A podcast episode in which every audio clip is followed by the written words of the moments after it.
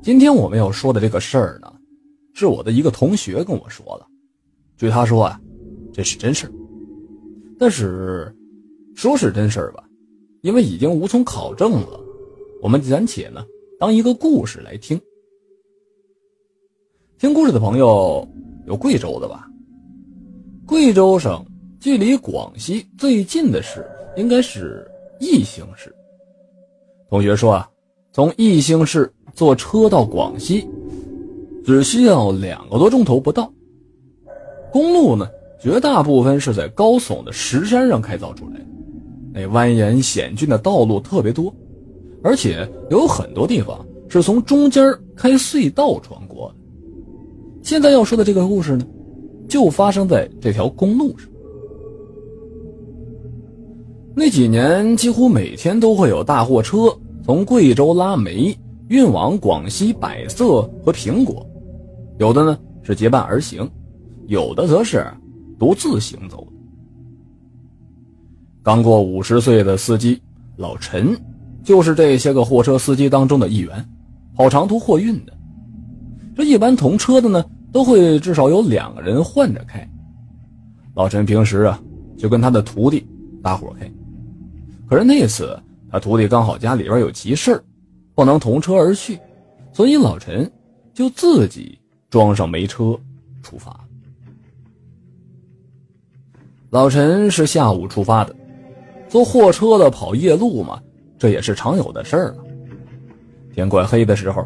车正好行驶在一段蜿蜒盘旋的路段之上，车上是满满的一车煤，地势又险峻，这车子行驶的速度呢，当然也是非常慢的。等天逐渐黑下来了，前面再过一会儿就是一段比较长的隧道的入口。这老陈一看天黑起来了，就把大灯打开了。刚把车灯打开没一会儿啊，老陈就看见啊。公路的右边，在防护栏内，有一个年轻的女子的背影。她穿着浅粉色的连衣裙中长的头发缓缓地往前边步行。那防护栏外边可就是悬崖了。老陈就纳了闷了，因为这个地段呢，前前后后好像没有人家居住啊，哪来的这么一个女子呢？正想着呢，车子已经开到那个女子的旁边了。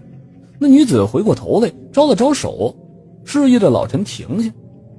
慢慢的，老陈也就把车停了下来。那个女子微笑着上了车，一个劲儿的感谢老陈，说：“他家住在过了隧道不远的一个小村子里，因为今天去走亲戚了，回来了晚了一些，就没赶上车。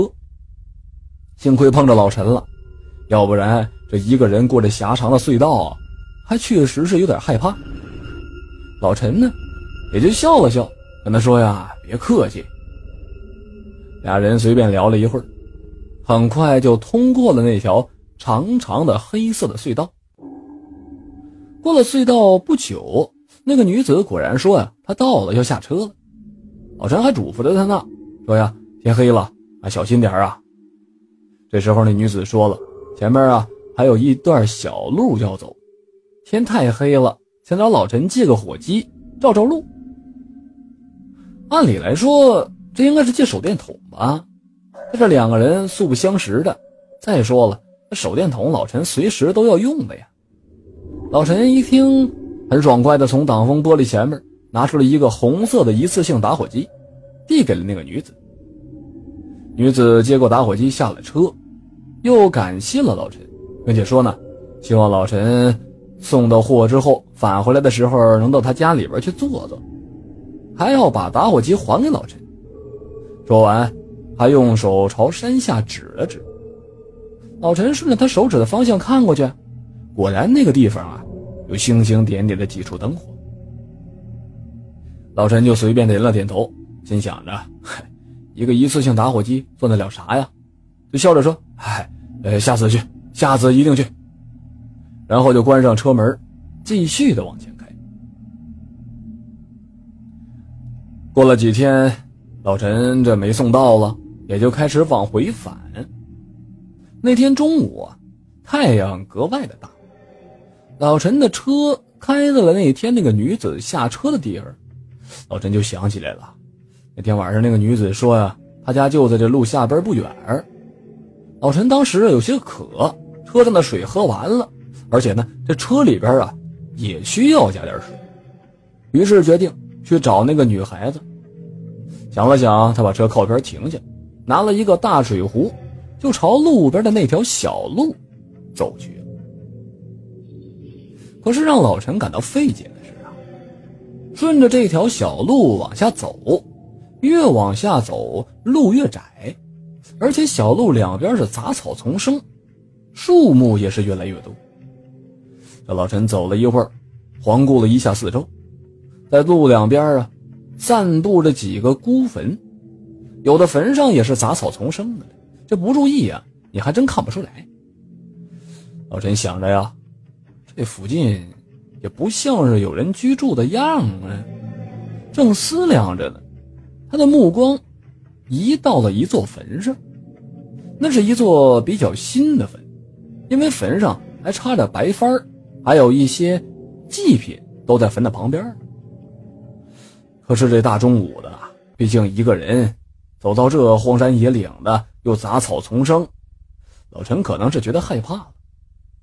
再说离开车的时间太久了，他也担心呢。